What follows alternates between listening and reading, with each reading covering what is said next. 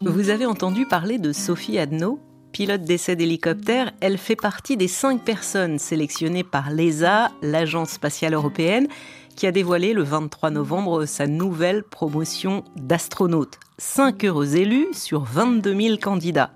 D'ici quelques années, elle partira sans doute dans la Station spatiale internationale et qui sait, peut-être même sur la Lune. Bien entendu, je pense que j'en rêve, comme la plupart des astronautes. Euh, oui, tout à fait. Euh, néanmoins, pour prendre les choses les unes après les autres, euh, l'idée, ça va être quand même d'apprendre le métier en orbite basse. Vous savez sans doute que l'homme de nouveau sur la Lune, on s'en rapproche sérieusement. J'en avais parlé dans un épisode de Témoins d'actu au mois de septembre. Artemis, c'est le nom du programme lunaire initié par les Américains en collaboration avec les Européens. SLS, celui du lanceur, la fusée donc, et sur son nez se trouve Orion, la capsule qui amènera les astronautes vers la Lune. Et en ce moment, cette capsule tourne autour de notre satellite. Je m'appelle Alexandra Cagnard et aujourd'hui Témoin d'actu ne va pas vous emmener sur la Lune, enfin presque, parce que j'ai rendez-vous avec Simon Rosé, journaliste, spécialiste des questions spatiales à RFI. Il a eu la chance de pouvoir assister le 16 novembre au décollage du Space Launch System, en français ça donne Système de lancement spatial. On arrive à la fin du compte à rebours, 1, 0, elle décolle, elle allume ses moteurs. On va entendre le bruit bientôt. Là, c'est la fusée la plus puissante jamais construite. Il y a une lumière incroyable ici. Elle a allumé ses quatre moteurs euh, RS-25, des, vieux moteurs qui dataient de l'époque de la navette spatiale et ses boosters à poudre. Je vous laisse, écouter. Là, vous devez entendre, là,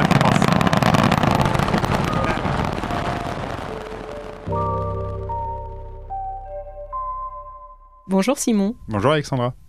Je sais que ce décollage, tu l'attendais euh, avec impatience, d'autant qu'au départ, très peu de médias avaient obtenu euh, l'accréditation euh, qui permet d'assister à cet événement. Comment ça s'est passé? On a entendu au moment du décollage dans ta voix, alors on n'avait pas l'image évidemment, mais on a entendu beaucoup de sourires, beaucoup de joie. C'était surtout très, très impressionnant. Des fusées, j'en ai vu euh, décoller quelques-unes. Celle-ci, on nous l'avait vendue comme la plus puissante n'ayant jamais décollé. Et effectivement, ça a vibré, surtout les, basses, puisque euh, ce lanceur, il a hum, ce qu'on appelle des propulseurs d'appoint à poudre, c'est vraiment un truc très très très très puissant qui fait un espèce de crépitement assez caractéristique qu'on peut entendre euh, dans les sons et qui fait trembler le sol à l'intérieur du, ventre, on le sent vraiment.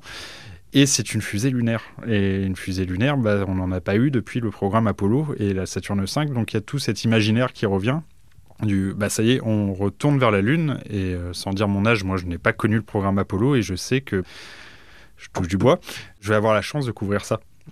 Donc forcément, il y a un peu tout qui se mêle. L'excitation des gens euh, à côté de toi, puisque en plus aux États-Unis, le programme Apollo est encore très prégnant. Il y a toujours cette fierté qui est toujours là et toute cette foule qui s'est réunie. Il y a 100 000 personnes qui sont réunies sur les côtes de, Floride pour euh, regarder ce lancement. Tu le sens. Tu le sens, ça transpire. Donc euh, il y a des applaudissements, donc euh, bah, forcément c'est communicatif. Et donc quand on commente ça pour l'antenne, il y a le spectacle qui t'écrase de puissance, ce bruit, cette lumière, parce que c'est un lancement en pleine nuit, et cette joie communicative de la foule. Donc il y a un peu tout ça qui se mêle en même temps. Au moment du lancement, toi, tu es dans, dans une salle de presse, c'est ça? Il y a une salle de presse et il y a une pelouse en fait euh, à côté qui nous permet de sortir pour regarder le lancement, ce qui est un peu d'ailleurs bizarre parce que du coup on n'a pas les infos. On ne sait pas si la trajectoire est nominale comme on dit dans le jargon, on n'a vraiment que nos yeux, on n'a pas tous les ordinateurs avec les trajectoires, les chiffres euh, avec lesquels on travaille d'habitude.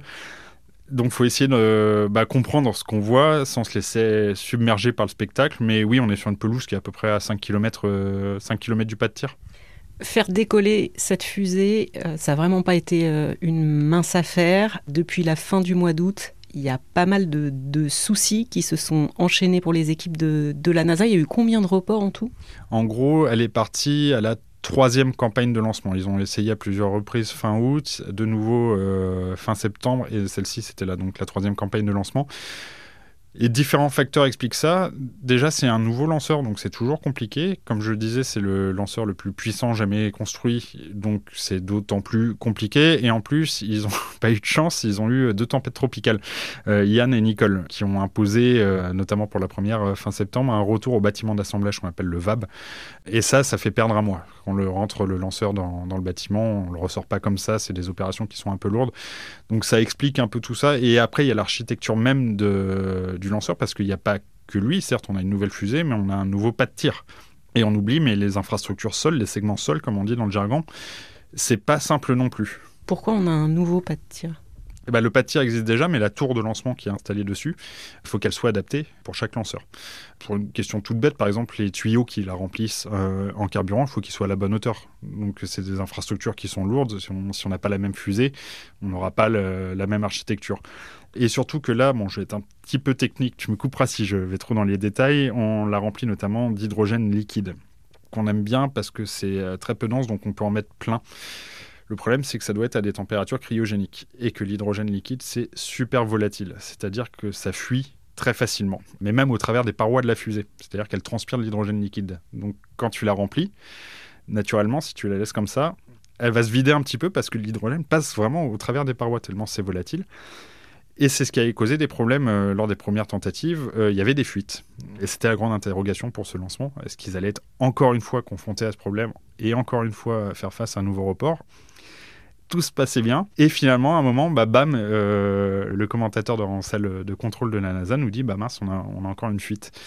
Et là, ce qu'ils ont fait, ce qui est assez fou, c'est qu'ils ont envoyé ce qu'on appelle la Red Team, l'équipe rouge, qui sont allés intervenir directement sur la tour de lancement, donc à côté du SLS, qui était alors chargé de 900 tonnes de carburant ultra explosif.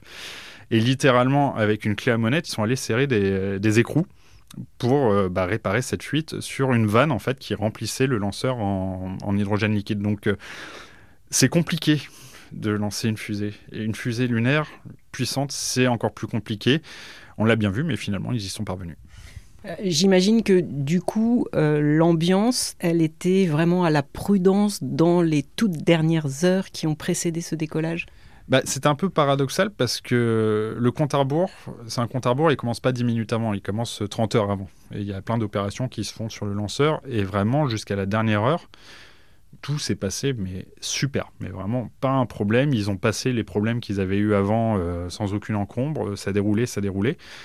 Et coup sur coup, il y a eu deux, bah, le problème dont, dont je parlais euh, sur la vanne, et un autre problème de station de suivi, puisqu'il y a toujours des stations radar qui permettent de suivre la, fusée sur toute sa trajectoire. Il y en a une qui répondait pas.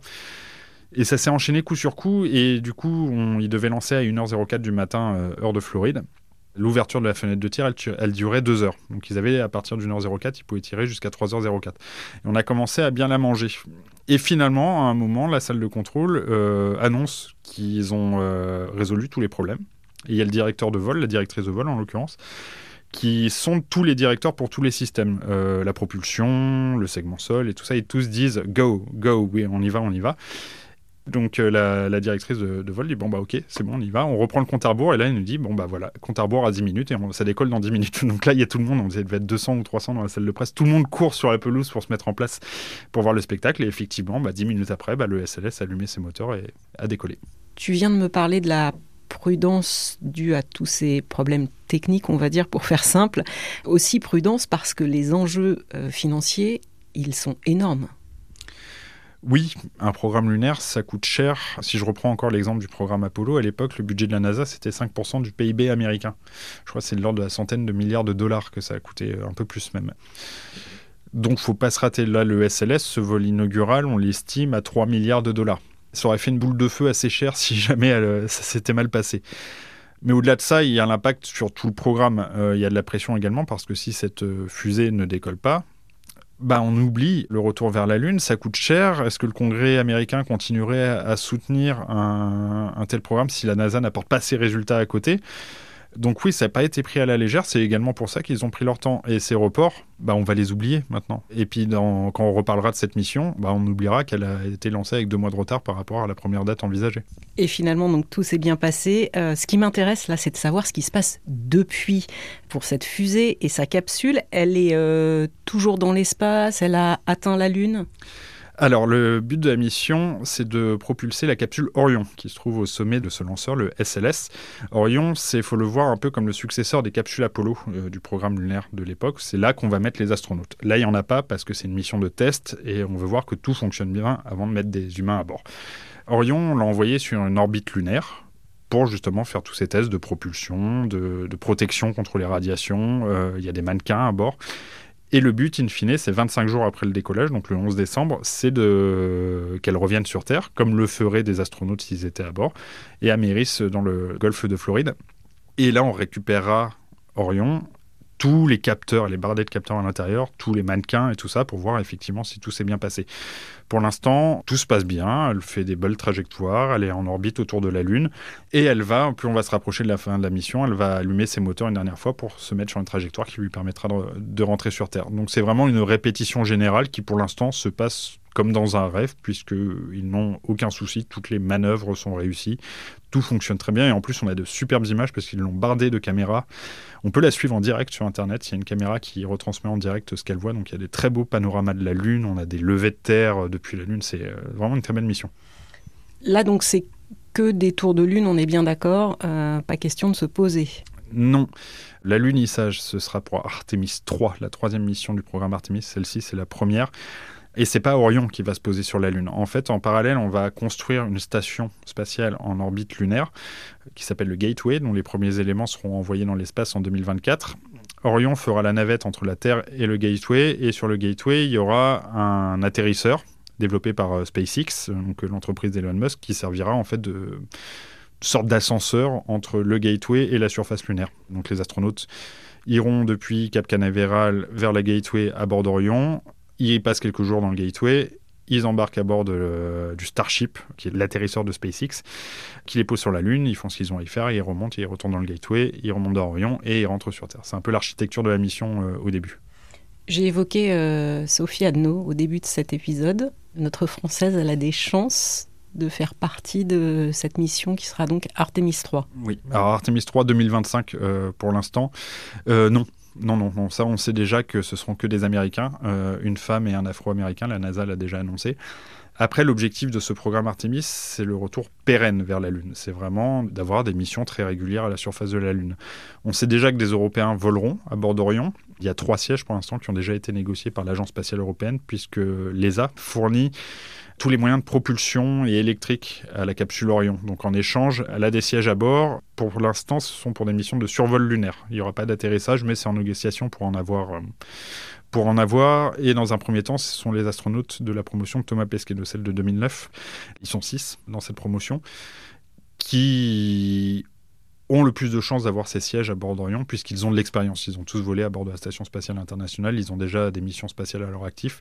La promotion de Sophie Adno, qui vient tout juste d'être nommés. Il faudra déjà qu'ils fassent leurs armes à bord de l'ISS, de la Station spatiale internationale, avant d'espérer voler vers la Lune. Mais normalement, si tout se passe bien, quand ils arriveront à cette échéance-là, les voyages lunaires, il y en aura un par an. Donc il est très probable qu'ils aient l'occasion de voler vers la Lune.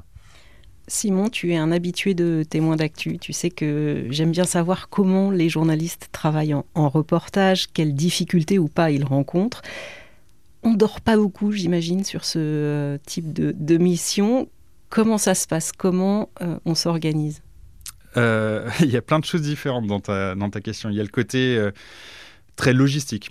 Comme je disais, des dizaines de milliers d'Américains sont venus sur la Space Coast en Floride pour regarder ce lancement.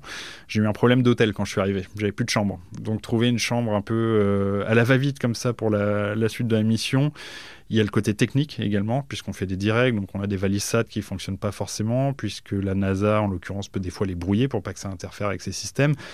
Donc il y a le côté toujours un peu débrouillé. Après, il y a l'autre côté qui est vraiment le côté chouette du boulot, c'est qu'on rencontre des gens passionnants et passionnés par ce qu'ils font, qui ont un sourire jusqu'aux oreilles quand ils te racontent ce sur quoi ils travaillent. Par exemple, j'ai rencontré euh, le patron d'Aerojet Rocketdyne, qui est l'industriel américain qui fabrique les moteurs du SLS. Il doit avoir 65 ans, un truc comme ça, mais quand il parle de ses moteurs, il construit des moteurs fusées, les moteurs fusées parmi les plus puissants jamais construits. C'est un gamin et c'est chouette en fait. Il y a ce côté vraiment très chouette, côté plaisir. Après, oui, euh, forcément, il y a la fatigue. Un lancement à 1h du matin, Moi, j'ai tous mes directs heure de Paris à faire. Ensuite, la conférence de presse de la NASA qui est à 5 heures du matin. Et bim, j'ai des redirects derrière. On a considéré enregistrer euh, cette émission ensemble à ce moment-là, tous les deux, mais je ne tenais plus debout. Et je n'aurais pas parlé correctement français. donc, oui, il y a la fatigue. Après, bon, bah, je vois une fusée lunaire décoller, donc je ne vais pas me plaindre non plus. Ça fait partie du boulot. Encore une fois, euh, Artemis 1, on ne la voit pas décoller tous les jours. Donc, euh, non, c'est que du plaisir. Merci Simon. De rien. Et merci à vous d'avoir écouté cet épisode comme d'habitude. Vous le savez maintenant, n'hésitez pas à le partager sur votre plateforme d'écoute préférée, à lui mettre euh, des étoiles. Tout ça, ça donne encore plus de visibilité à témoins d'actu. Et je vous dis à très vite.